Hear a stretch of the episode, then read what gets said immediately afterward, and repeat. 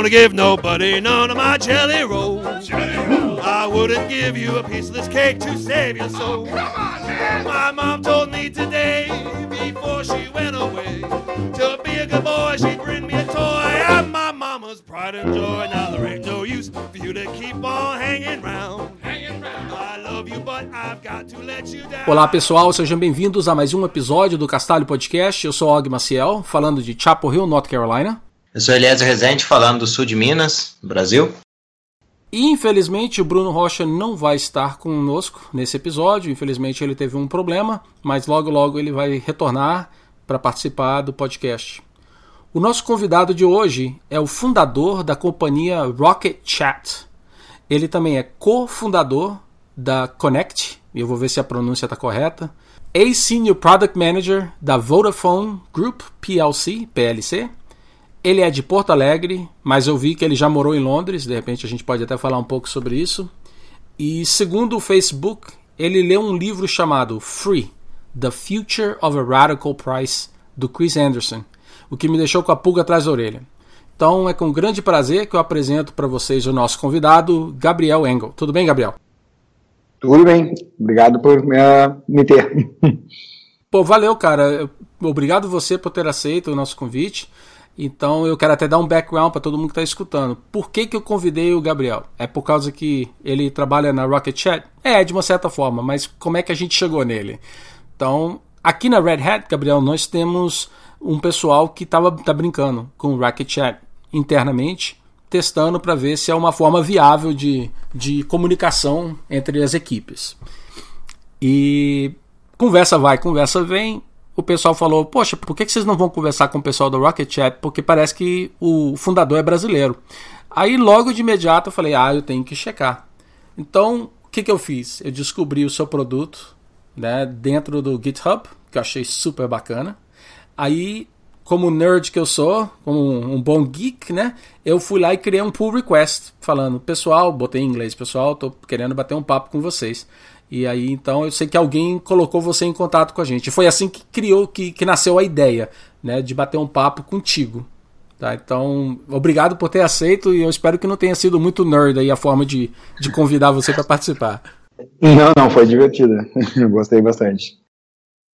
Para começar, eu gostaria de perguntar para você, Gabriel, é você descrevesse ou, ou definir para a gente, especialmente para quem não conhece o Rocket Chat, provavelmente está escutando pela primeira vez agora sobre né, esse nome, o que, que ele é?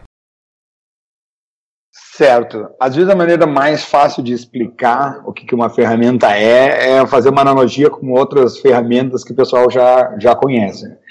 Então, uma maneira fácil de explicar o que é o Rocket Chat, em poucas palavras, é dizer que ele é uma versão open source do Slack, que é uma ferramenta, acho que no, no, né, todo mundo hoje já está familiarizado, tem uma ferramenta crescendo muito, que permite a colaboração, um chat em tempo real, a organização das empresas em canais e assuntos.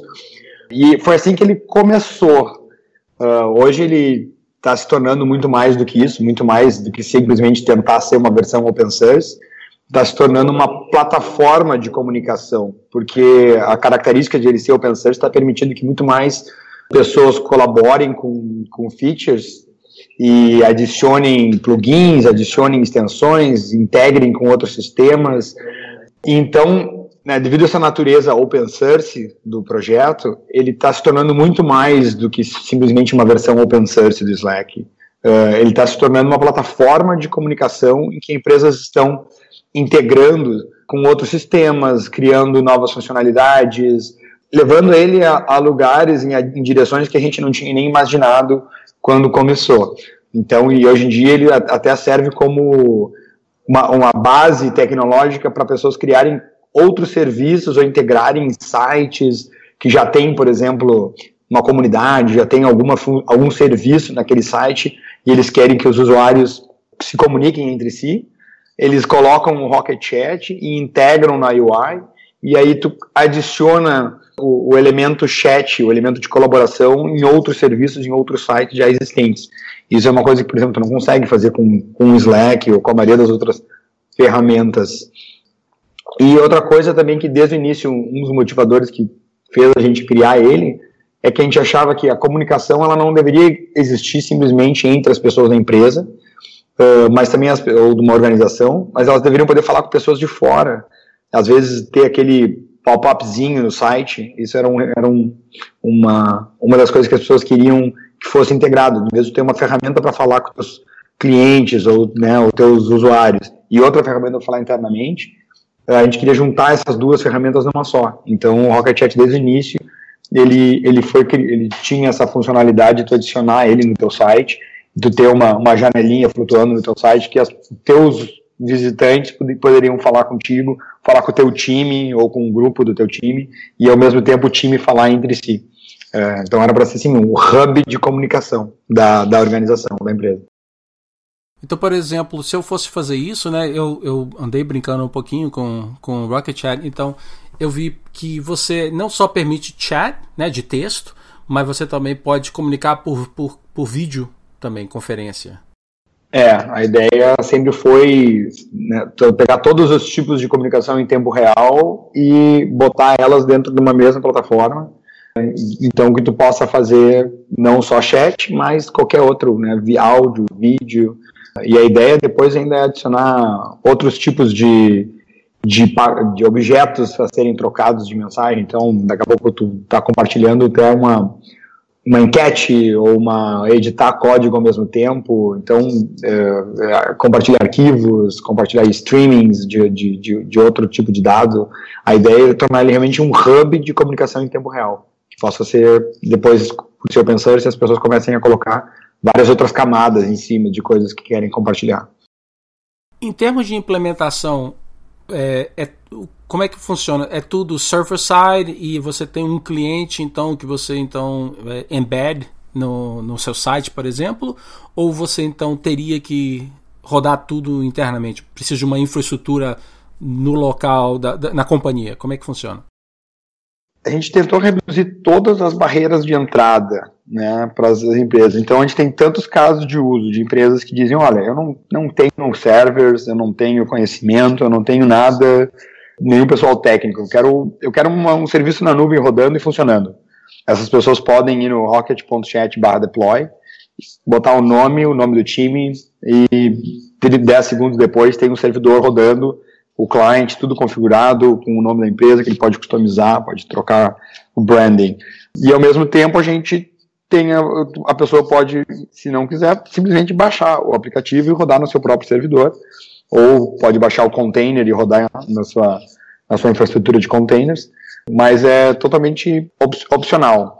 E até tem gente que usa só o server e daí começa a desenvolver um outro client, ou pessoas que usam já o cliente que já vem, já vem feito nele, o, o, né, o nosso cliente mais completo.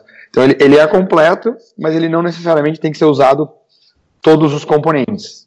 Ele vem com todos os componentes, mas não necessariamente tu usa todos os nossos componentes. Ah, bacana. É, bom, já que a gente está falando um pouquinho de como iniciar né, com, o Rocket Chat e como é, já mencionou também um pouco sobre os recursos e alguns recursos possíveis de serem implementados no futuro, eu gostaria de saber um pouquinho mais, Gabriel. É, hum. Quais seriam os recursos que atualmente o Rocket Chat suporta?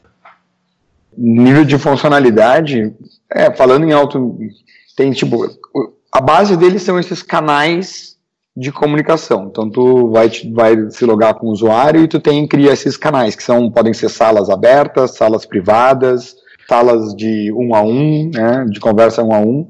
É, e essas cada uma dessas salas ela liber, permite que tu crie níveis de permissão diferente, dê graduação diferente para cada um dos usuários naquela sala papéis diferentes, e, e existem então uma série de processadores né, de, de, de, de, tipos de mensagens que podem ser trocadas entre as pessoas que estão naquela sala. E aí é onde começaram a adicionar as funcionalidades. Então, tu consegue, uh, começou, né, o básico é tu ter um chat, fazer mensagens, daqui a pouco tu adicionou um processador que se tu manda links ou manda, ele vai fazer os preview, previews dessa, desses links e te dá mais informação do link uh, logo abaixo das mensagens. Começam outros processadores que uh, interpretam Markdown ou interpretam, fazem tu poder colar um code snippet, né, tu, um, um, um pedaço de código para perguntar alguma coisa para alguém, ele vai já formatar bonitinho para tu poder falar a respeito.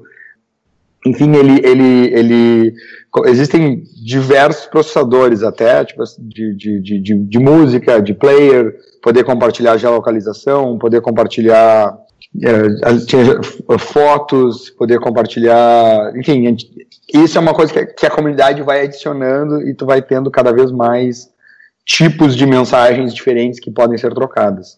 Então ele começa com essa plataforma básica que permite a criação de diversos canais diferentes, cada canais uh, com regras diferentes, tem os usuários uh, entre esses canais e vários tipos de mensagens diferentes.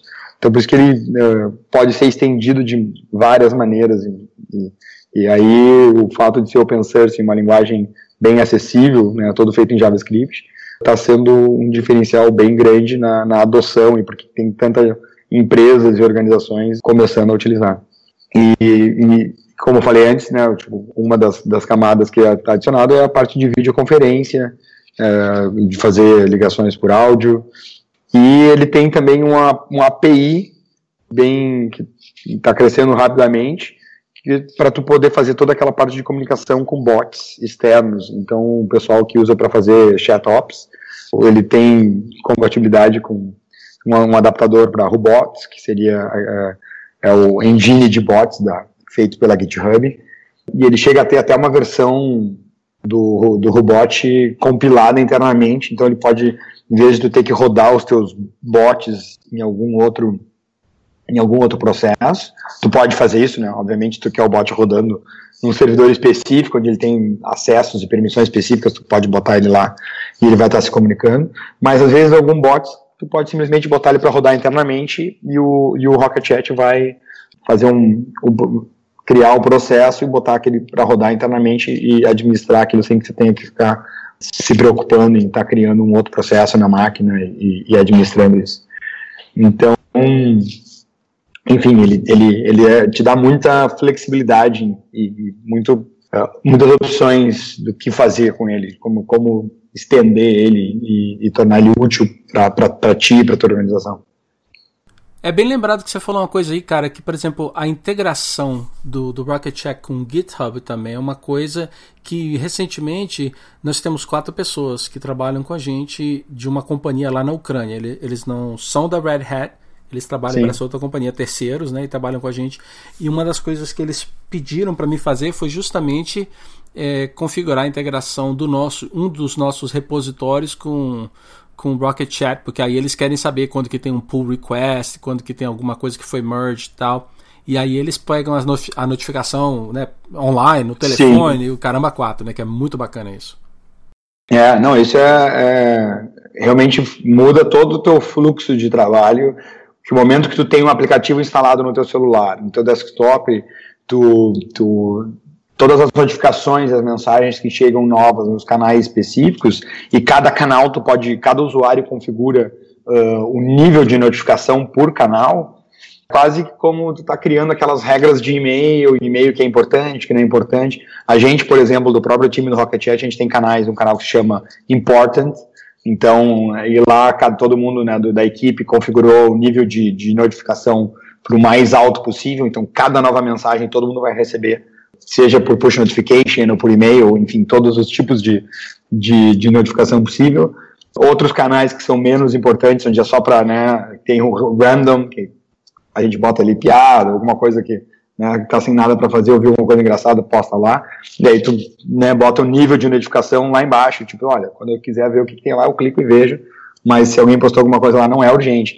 Então, tu te dá essa flexibilidade de tu decidir por cada canal que tu, que tu, que tu participa, qual é, qual é a importância daquele canal e qual, qual maneira tu quer que aquele canal te, uh, te notifique, né, chegue até ti. Então, uma coisa que começou, quando as pessoas começaram a usar muito esse chat, a gente vê até vários artigos que as pessoas começaram a reclamar, olha, uh, pô, muito legal usar chat, mas a, completamente desvirtuou meu fluxo de trabalho, me tirou a atenção, agora eu não consigo prestar atenção em nada, porque eu fico recebendo notificação, mensagem toda hora. E, é, só que a gente começou a ver, tipo, isso foi a primeira fase. Aí logo que você começa a se aprender mais sobre como o chat funciona, e uma das coisas que a gente tem logo no início, a gente criou e que outro, tipo, Slack não tem, né, os níveis de, de, de, de presence Tu poder ter o busy, tu poder ter o away, tu poder ter o invisible, né? Isso é uma coisa que até o Slack até hoje não tem, só tem ativo e inativo. Né? Se tu tá online ou não online, ele tem lá um snooze para quando tu tá dormindo, que foi colocado uh, somente depois, bem depois do, do, do, projeto.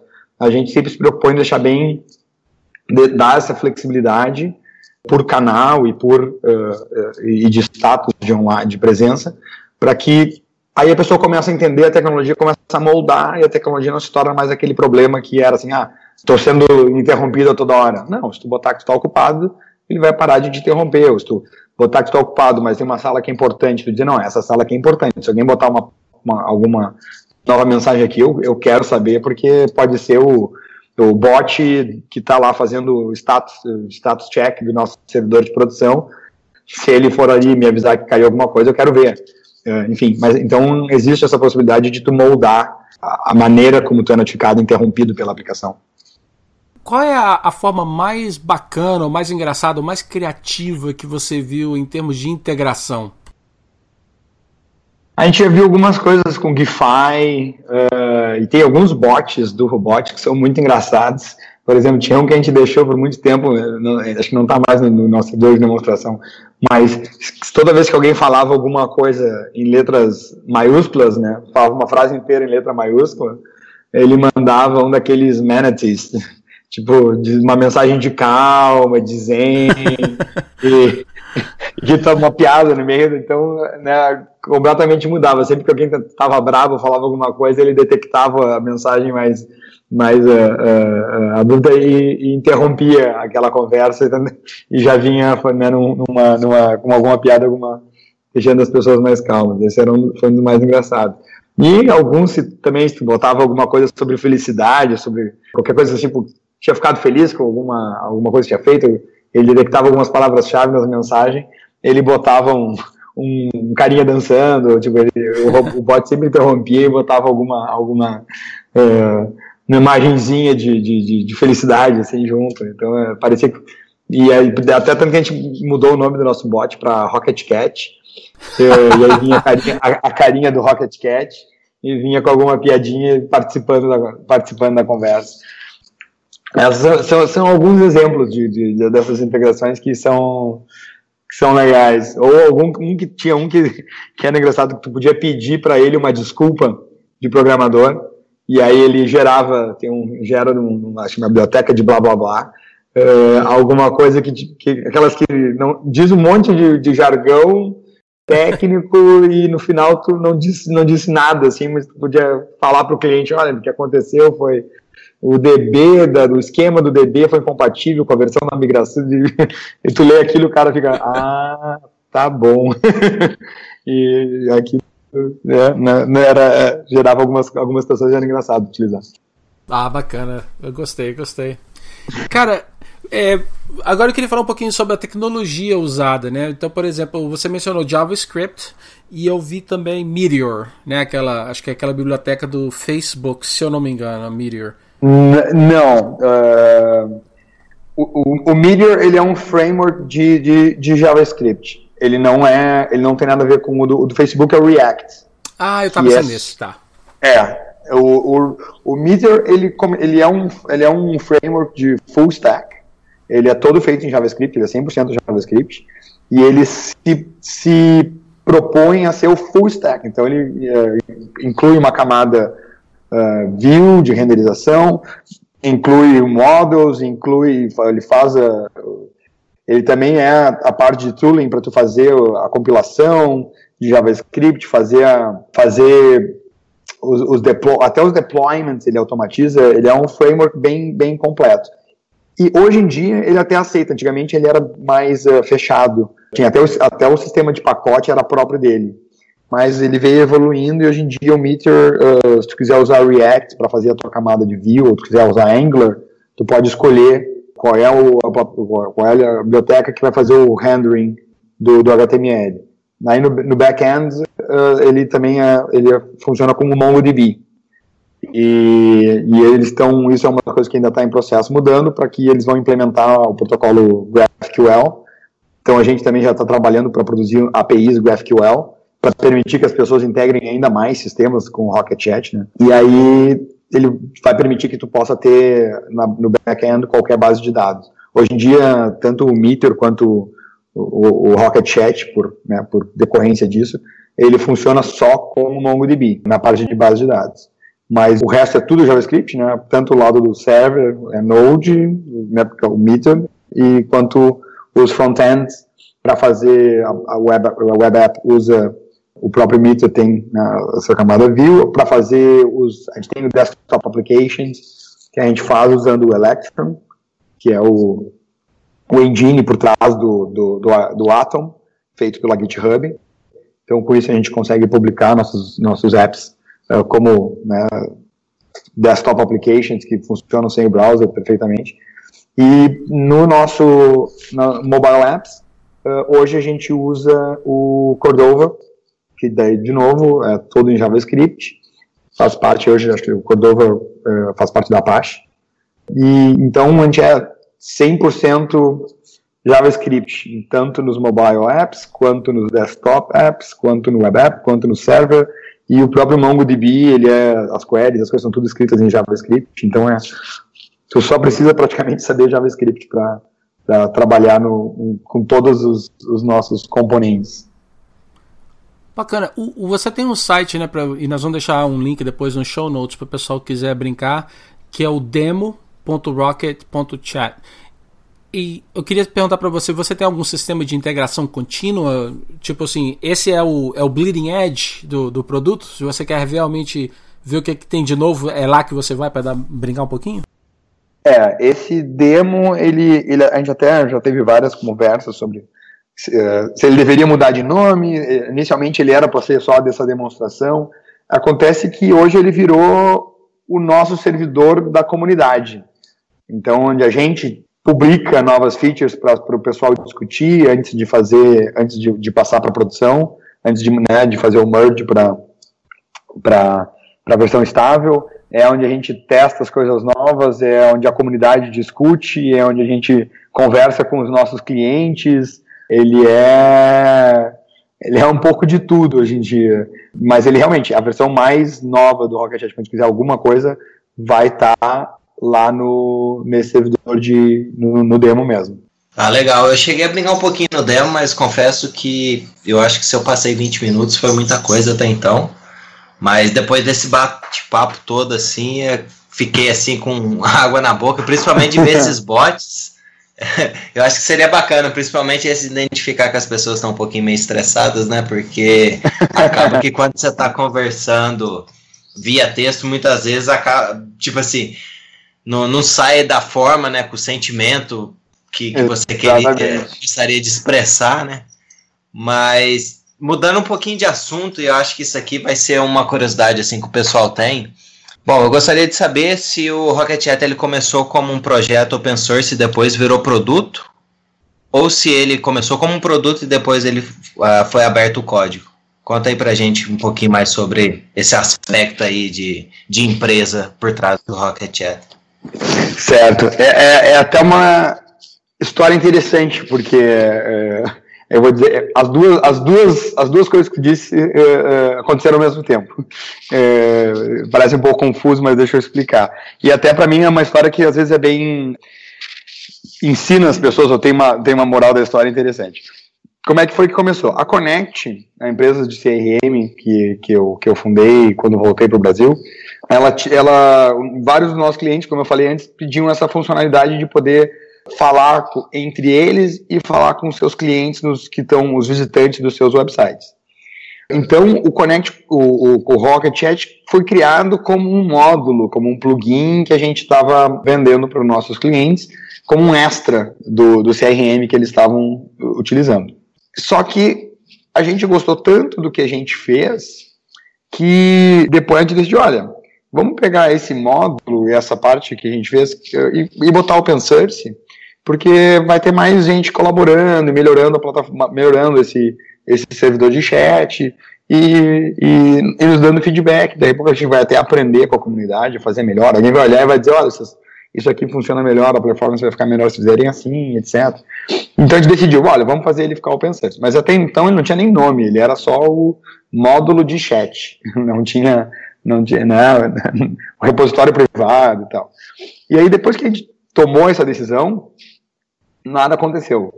Porque não tinha ninguém pagando para a gente fazer isso, e, e, e, empresa às vezes, né, tu é movido pelo, por quem tá, tá alguém está pagando alguma coisa, uh, ainda mais empresa pequena, está sempre correndo atrás, está sempre atrasado, sempre alguma, algum projeto pendente, e aquilo foi ficando, foi ficando, foi ficando, ficou lá no nosso repositório interno, acho que uns seis meses, sem ninguém tocar naquilo no, no projeto de novo, só corrigindo bug para os clientes, mas ninguém porque a gente pensava assim, ah, para fazer open source tu precisa daí criar um manual, um tutorial, publicar, né, criar, enfim, tem uma série de coisas em volta do projeto open source, às vezes para dar certo, que tu precisa criar. E foi ficando.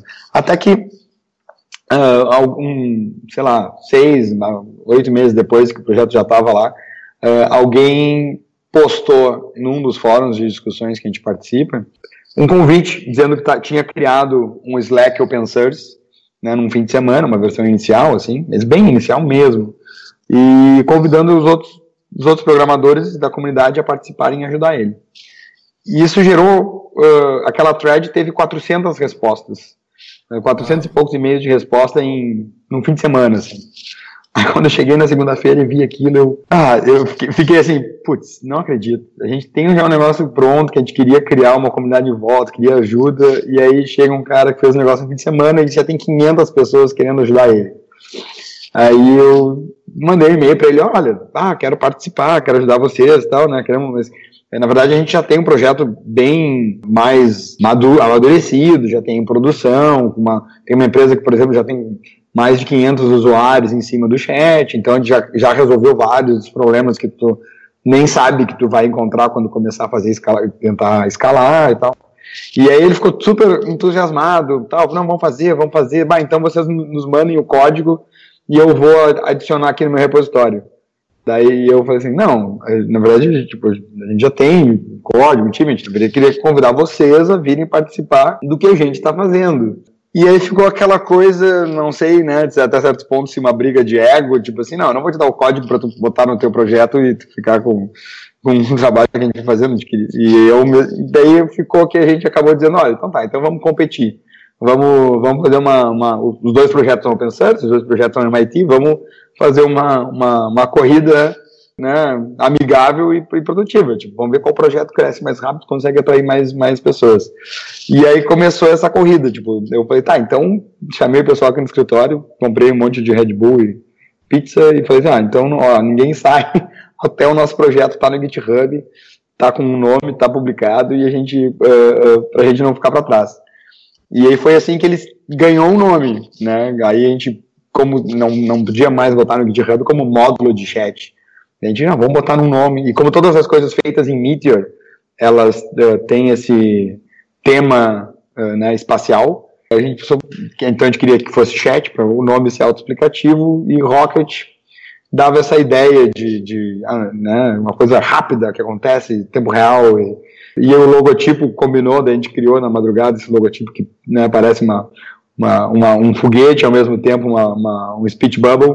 E aí fechou todas, né? E no outro dia de manhã a gente estava publicando, colocando o Rocket, botando no GitHub, tinha criado um, um site, né, uma, uma, uma, landing page que falava um pouco sobre o projeto linkava para o demo. E então foi uma coisa que começou como produto, como um produto, né, um modo para uma empresa, aí virou um projeto. E só que a gente achava que esse projeto tá, ia ser um projeto legal open source, mas não tinha pensado que ele fosse virar um, um, algo do tamanho que virou. Só que três dias depois, a gente tinha aparecido no Product Hunt, aí né, ficou lá na capa do Product Hunt por um, por um tempo, aí alguém postou no Hacker News, e aí quando a gente viu tinha 30 mil pessoas né, acessando a nossa, a nossa landing page, baixando o servidor e discutindo no Hacker News sobre o projeto, e aí derrubando o nosso servidor de demo.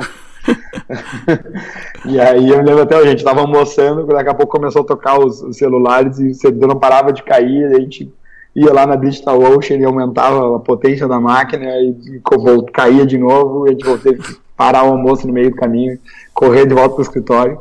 e passou o dia tentando fazer, fazer o servidor ficar de pé. E, claro, a gente não estava esperando que ia ser esse tipo de divulgação, e o servidor é um servidorzinho de, sei lá, 2 GB de RAM, não, no início não, não, não foi feito para... Era só uma demonstração para pensando que ia ter duas, três pessoas.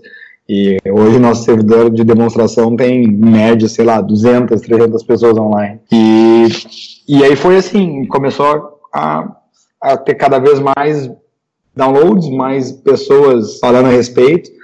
Daqui a pouco a gente recebeu um convite da própria Meteor para ir para São Francisco apresentar sobre o projeto e outras empresas de lá querendo conversar, falando já até ofertas de acquisition, empresas querendo comprar o projeto. E aí que a gente viu, olha, realmente a gente acho que, que esse negócio, esse projetinho Open Source tem futuro. Né? Acho que dá para fazer ele virar uma empresa e virar um produto em si, né? E aí ele voltou a ser a ser mais do que simplesmente um open source, voltou a ser um produto, mas aí um produto sozinho, né? não, não mais um módulo. E aí se criou, se, se, separaram as empresas, e hoje em dia é uma empresa separada, que tem funding, tem investors, tem, tem uh, funcionários, agora ela já está tipo, num, outro, num outro nível até muito maior do que a empresa original. Eu queria perguntar para você, Gabriel, agora é sobre aonde que fica a sede então da companhia, porque quando nós entramos em contato com vocês, eu vi que tinham pessoas falando em inglês. Então me parece que vocês não são localizados em Porto Alegre, tá correto isso? Não. a, a, a, tipo assim, a, a, a, matriz da empresa, o, o Registered Office fica em Delaware, mas não tem ninguém lá, é só um daqueles Registered Office que é onde por onde entra o, o dinheiro, né, o, é, é os investidores.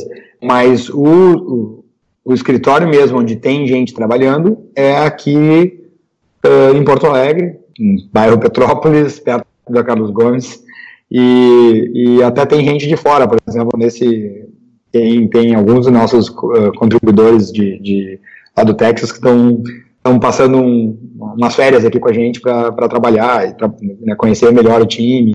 Então a gente pretende sempre proporcionar isso, que as pessoas possam trabalhar de qualquer lugar e alguns dos, dos contribuidores que não são daqui venham passar um tempo aqui com a gente. Mas a gente tem, na verdade, até funcionários no Canadá, outros funcionários nos Estados Unidos, alguns na Europa, mas, uh, mas o, o, o o core, o time, o lead development é, é aqui em Porto Alegre. E, a, e minha última pergunta para você é: quantas pessoas que trabalham hoje na, na Rocket Chat e se alguém tiver interessado em procurar um trabalho com vocês, que perfil que você está procurando?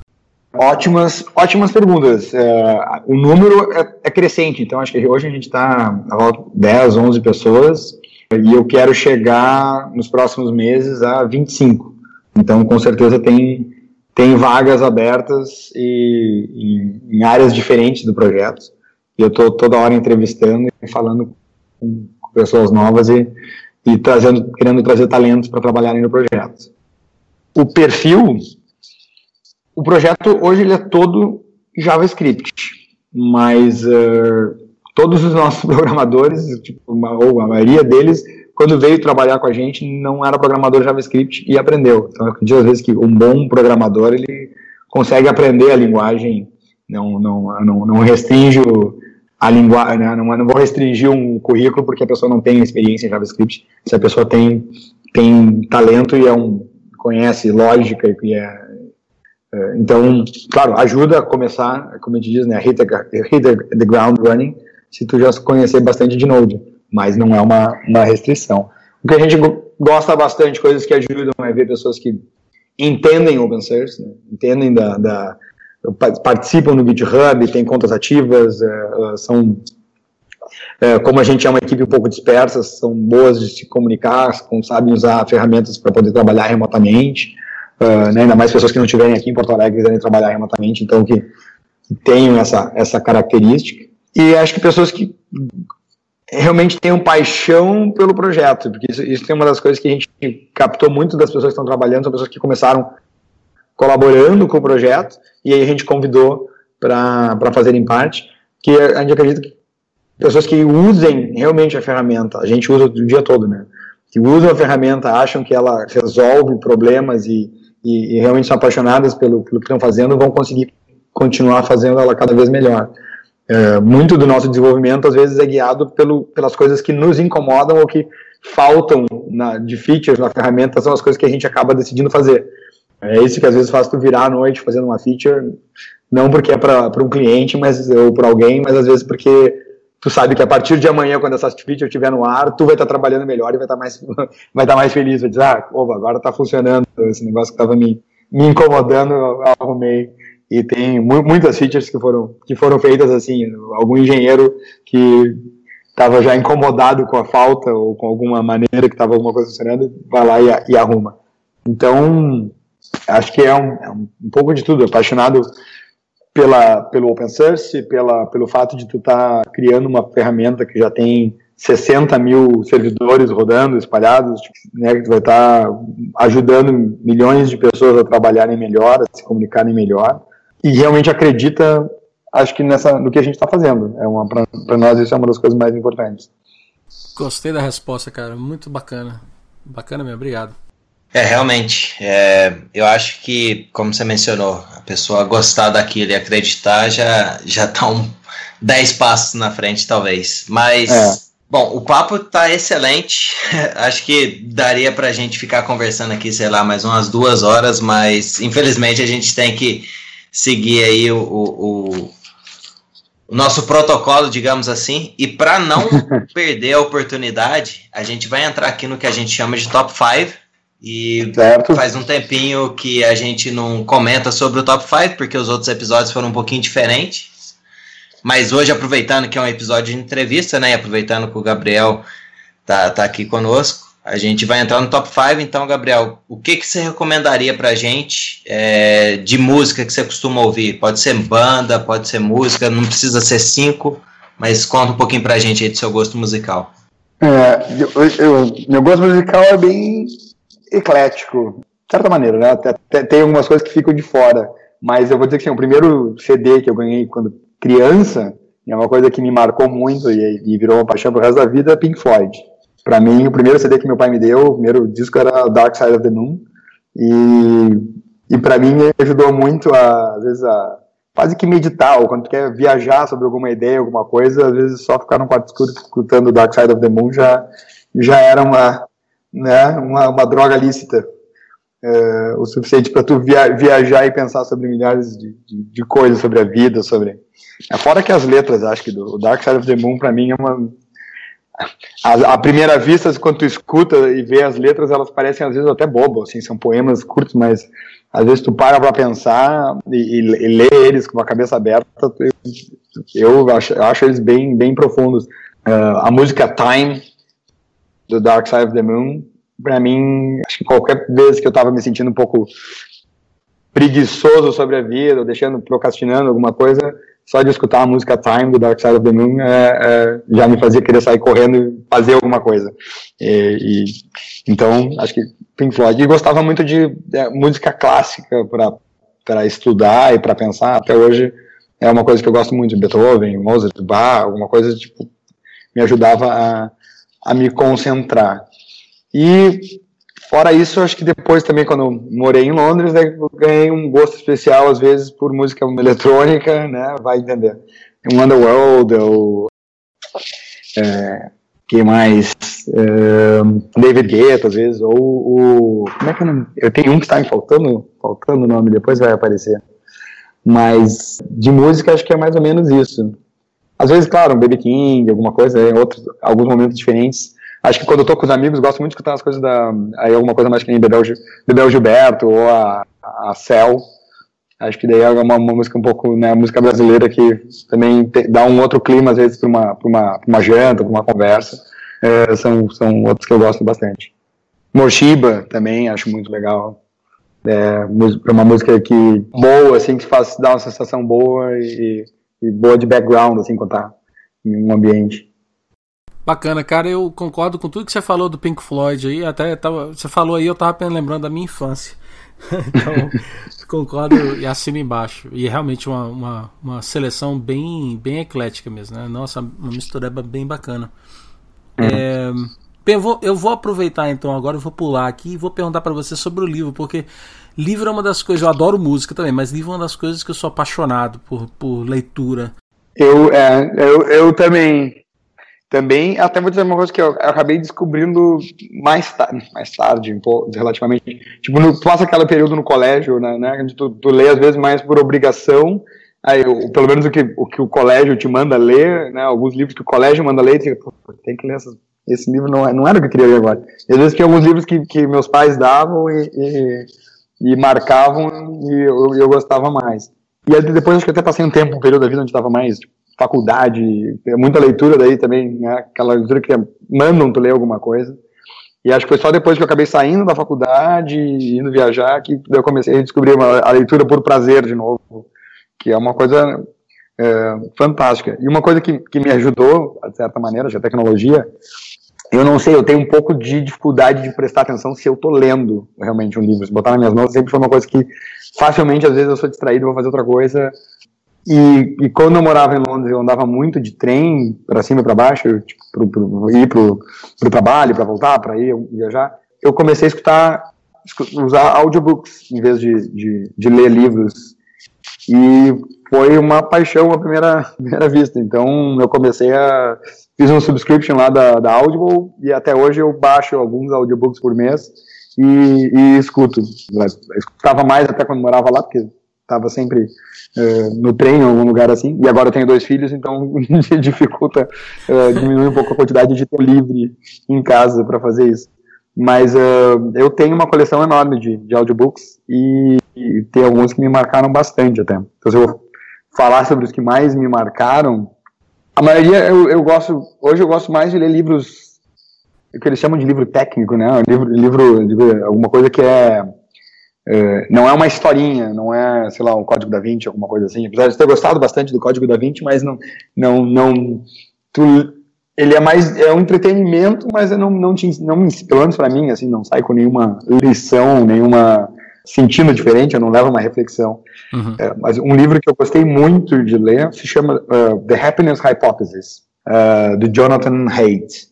E é um livro muito legal. Ele faz, ele foi professor de filosofia e história e ele uh, entende bastante também de, de ciência e de, de, de, neurociência.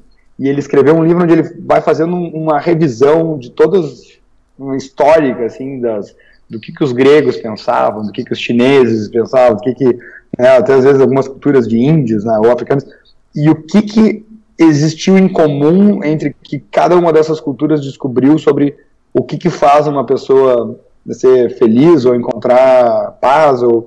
e aí começava a ver é, essas similaridades e tentar uh, explicar elas da maneira do que, que hoje a gente conhece cientificamente sobre neurotransmissores, sobre psicologia evolutiva, de como a gente, né, como o, o, o, ser humano, o Homo sapiens, se desenvolveu e chegou na criatura social que é. Então, por que que tem, por que que tu pode explicar cientificamente o que essas culturas encontraram em comum? Uh, então é uma viagem, né? É uma, é uma lição de história, e de ciência, e de filosofia, tudo ao mesmo tempo. E, e então, às vezes, eu, é um dos que, aqueles títulos que chega na tua mão e tu pensa, putz, é um livro de autoajuda, né?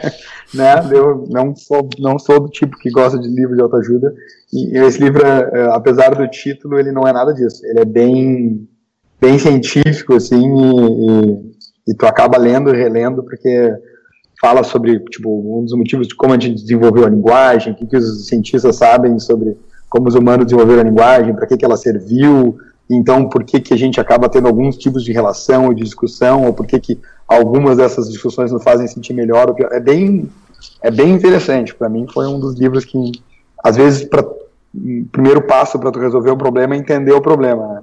Às vezes, na nossa relação, na nossa vida. E esse livro, às vezes, ajuda a tu entender o problema, tu entender o porquê que tu age da maneira que tu age, ou porque que algumas coisas estão hardwires no nosso, no nosso cérebro da maneira que estão e aí, uma vez que tu dá esse passo para fora e tu te vê como, como essa máquina, entende os componentes e por que, que eles funcionam como funcionam, ajuda tu, de uma maneira melhor, controlar isso, reagir.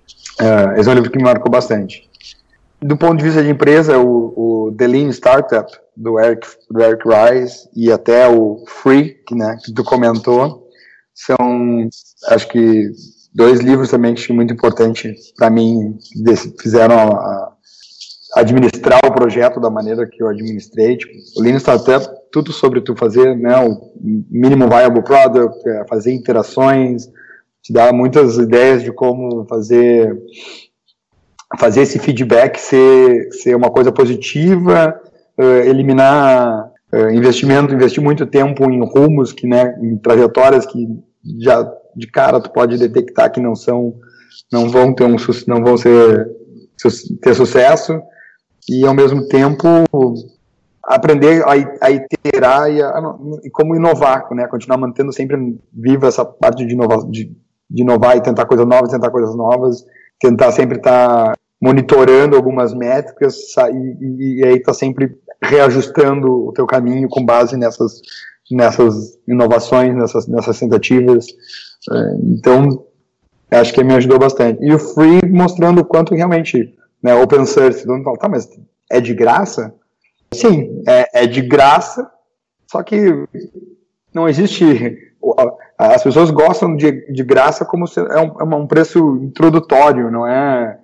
Claro, muitas comunidades e muitas uh, instituições vão usar o teu produto para sempre, de graça, e, mas elas vão estar tá fazendo, de alguma maneira, vão, estar tá te pagando como marketing, vão estar tá te pagando como falando a respeito de ti, vão estar tá te pagando de várias outras maneiras, e sempre vai ter organizações, instituições que, que querem algo mais, que precisam da segurança eh, de ter para quem ligar, de, de, de, precisam de uma customização, querem ter um suporte, enfim, né, várias maneiras. Então, o, o, o free não é que o open source não quer dizer que tu está dando aquilo de graça, mas tu está reduzindo todas as barreiras para que as pessoas experimentem teu produto e gostem e se viciem do teu produto. E uma vez que estão viciadas no teu produto, né, uma analogia, vão querer pagar, vão querer mais, vão querer utilizar mais e, e vão precisar de outras funcionalidades, e, enfim.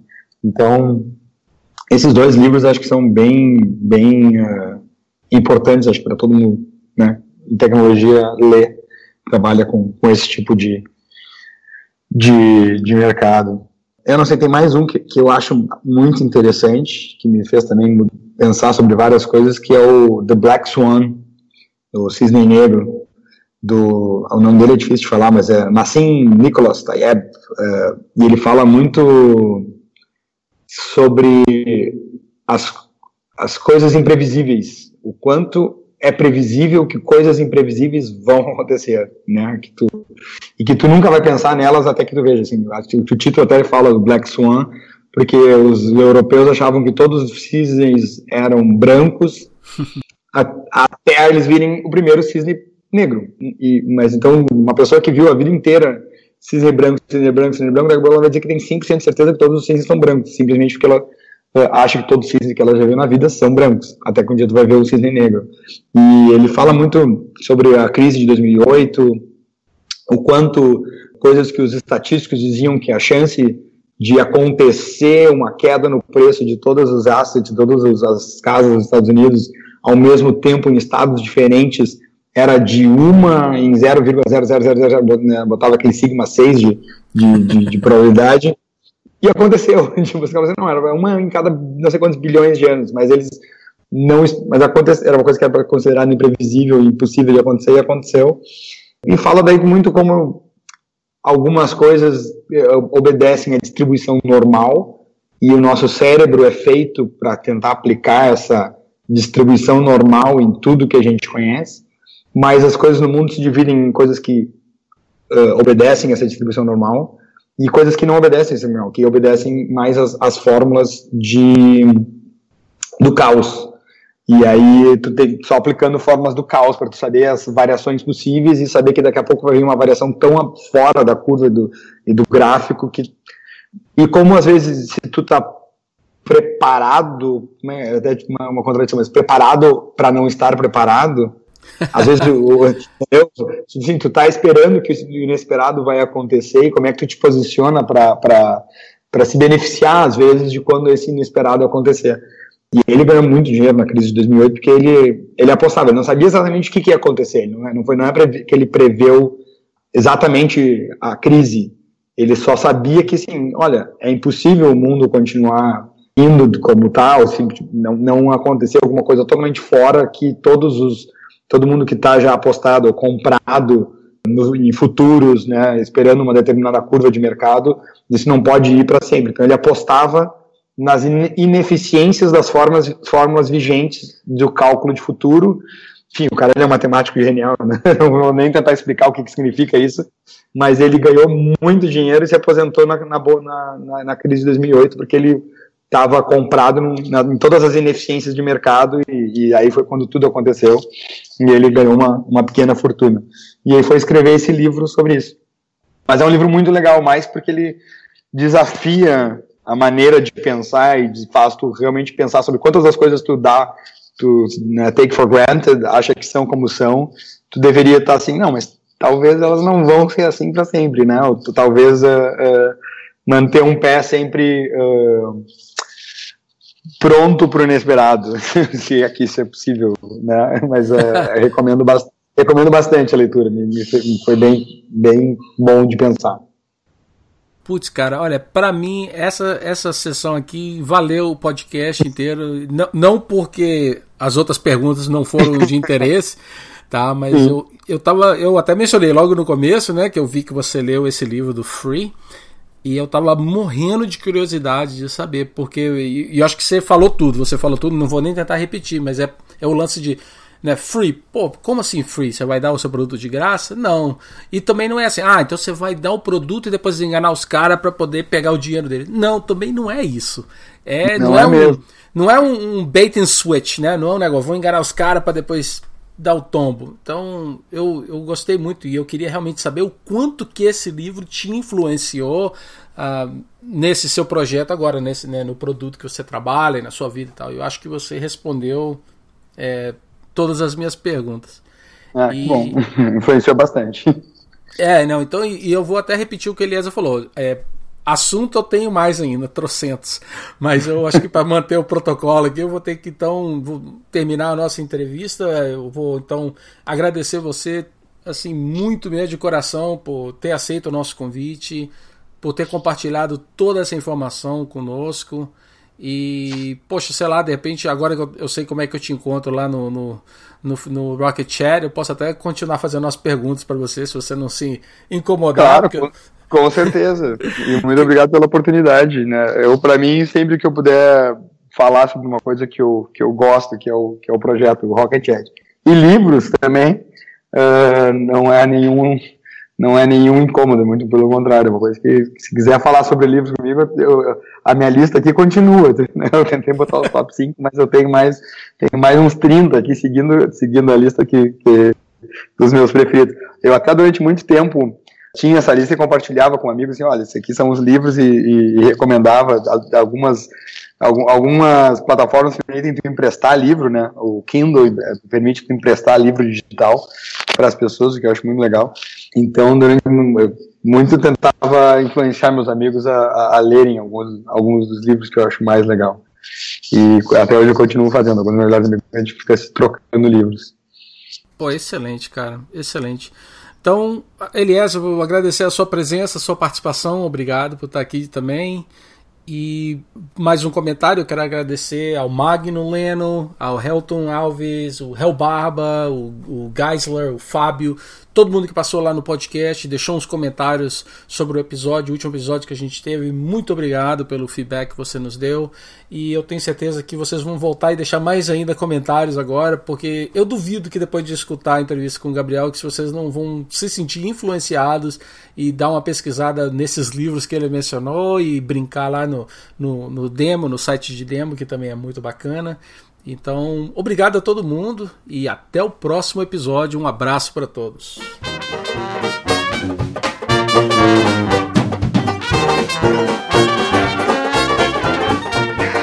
Ain't gonna give nobody none of my jelly rolls. I wouldn't give you a piece of this cake to save your soul. My mom told me today, before she went away, to be a good boy, she'd bring me a toy. Mama's pride. and joy. Now there ain't no use for you to keep on hanging round. Hanging round. I love you, but I've got to let you down. My jelly roll.